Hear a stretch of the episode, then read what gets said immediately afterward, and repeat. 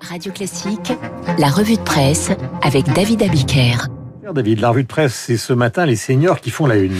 À commencer par le roi des seniors, prince de l'audimat dominical et président des hypochondriaques de France, j'ai nommé, non pas Guillaume Durand, mais Michel Drucker. Je suis un miraculé, confie à la une du Parisien aujourd'hui en France, Michel Drucker, celui qui a passé huit heures en salle d'opération, dont le cœur s'est arrêté quelques heures pour être branché sur une machine et qui se trouve actuellement dans un centre de rééducation cardiaque. Michel Drucker qui a fêté ses 78 ans le 12 septembre dernier à l'hôpital, d'abord été soigné pour une endocardite infectieuse, puis pour un triple pontage, puis pour une infection de la cicatrice. Il raconte sa descente aux enfers puis sa résurrection au quotidien. Le Parisien aujourd'hui en France, il annonce son intention de reprendre la télé et confie ne penser qu'à une chose, se faire vacciner contre la grippe et contre le Covid. Ce qui nous amène à cette une de libération. Il est l'heure, monseigneur. Clin d'œil direct à nos aînés, la Haute Autorité de Santé a livré lundi ses recommandations sur la campagne de vaccination qui doit s'ouvrir en 2021. Première dans la file d'attente, les personnes âgées en EHPAD. Enfin, dans vos, dans vos journaux, il est question de la retraite anticipée, non pas de Michel Drucker, qui assure aux Parisiens qu'il reviendra en 2021 et que la télé est sa drogue. Non, il s'agit de la retraite anticipée du fameux article 24. David Macron, le président de la République, cherche une sortie. Macron cherche une sortie, c'est aussi la une des dernières nouvelle d'Alsace, loi sécurité, l'article 24 passé à tabac, c'est la croche de libération. Article 24, Macron ordonne le recul, c'est la une du Figaro. Pour l'opinion, Macron reprend les commandes de Darmanin. L'enjeu, c'est de vider l'article 24 de tout ce qui fâche sans le retirer. D'où la réécriture par l'Assemblée nationale, d'où l'oral d'hier du ministre Darmanin devant les parlementaires. Et dans le Figaro, surtout, le verbatim du coup de gueule du président. C'était hier soir à l'Élysée. Vous m'avez mis dans une situation qui aurait pu être évité, a dit le président. C'était plus que ferme, rapporte un participant, c'était létal. Double réponse donc, présidentielle, réécriture de l'article 24 et explication brute de décoffrage sur le média brut jeudi soir, média jeune et connecté, pour répondre à l'indignation de la jeunesse et des minorités face aux policières. Pendant ce temps-là, la Croix se pose une question. Et la question, c'est comment font les Allemands? Eh oui, quand les Français ont un problème qu'ils doutent, ils regardent du côté allemand. Comment font-ils les Allemands avec leurs forces de l'ordre durant les manifs? Eh bien, ils pratiquent ce qu'ils appellent la désescalade. C'est le principe. Exemple avec une manif à Berlin il y a 15 jours. Les manifestants ne respectent pas les règles de distanciation. Des policiers très peu armés, reconnaissables à leur veste jaune, s'adressent en tête à tête aux organisateurs. Ça ne marche pas, on avertit les manifestants avec des haut-parleurs. Ça ne marche pas, on utilise des canons à eau. Mais attention, pas de manière frontale, avec un jet circulaire pour ne blesser personne. Dans les années 80, les Allemands manifestaient souvent le visage couvert et avec des casques. C'était violent. Ils étaient parfois mieux équipés que la police, nous rapporte la Croix. Les casques ont été interdits, les manifestants ont accepté ces nouvelles règles et les affrontements ont perdu en intensité. Moins d'affrontements qu'en France, moins spectaculaires. En Allemagne, les flashballs sont interdits.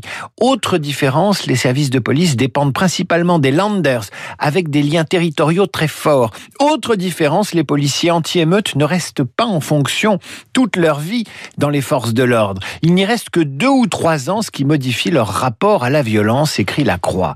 Ceci dit, l'Allemagne connaît aussi les bavures. Elle voit également l'influence de l'extrême droite sur une partie des agents. Sa police rencontre aussi des problèmes de racisme. Il a passé le confinement, euh, David Abikar, en Allemagne. Lui aussi, il affronte des manifestations. Il s'appelle Rama. Ramadis, le roi de Thaïlande.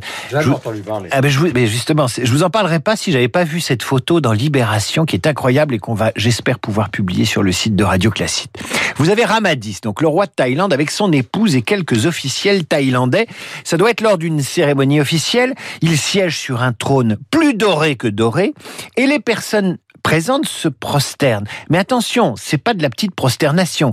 C'est véritablement du à plat ventre de compétition. Son épouse littéralement allongée sur la moquette dans la pire des positions de soumission. C'est une image de cinéma, une image d'un autre temps pour un souverain confronté à des manifestations de la jeunesse thaïlandaise depuis plusieurs mois. Jeunesse qui réclame une réforme de la monarchie. Il faut dire qu'en Thaïlande, les choses évoluent très lentement. Le roi est monté sur le trône à l'âge où nous partons en principe en retraite. Il est polygame, répudie régulièrement ses épouses, collectionne les enfants. Mais ce que lui reprochent les manifestants, c'est pas tant sa vie privée, c'est son mode de vie, son train de vie, ses rapports compliqués avec l'état de droit, le traitement des opposants politiques et puis son Altesse s'est réfugié en Allemagne pendant la crise sanitaire. C'est pas chouette.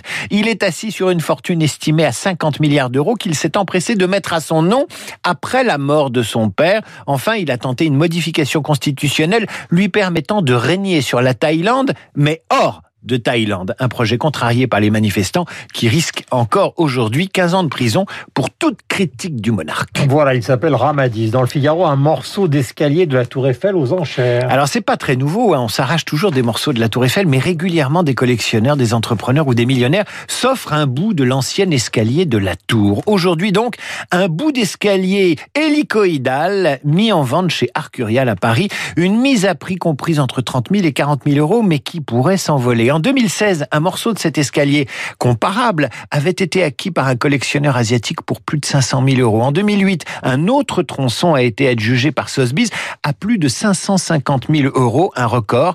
Inoxydable Tour Eiffel, donc un peu comme Michel Drucker, qui lorsque le Parisien l'interroge sur son retour à l'antenne, répond qu'il ne va pas se presser, qu'il a des projets évidemment pour 2021, mais qu'il espère durer jusqu'aux Jeux Olympiques de 2024 et couvrir une campagne présidentielle de plus voire deux.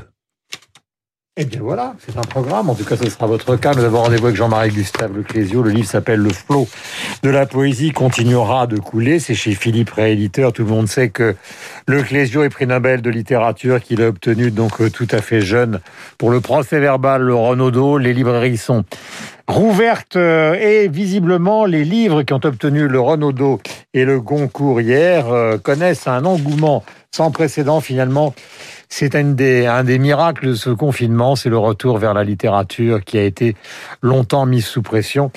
Euh, Jean-Marie Gustave Leclésio est en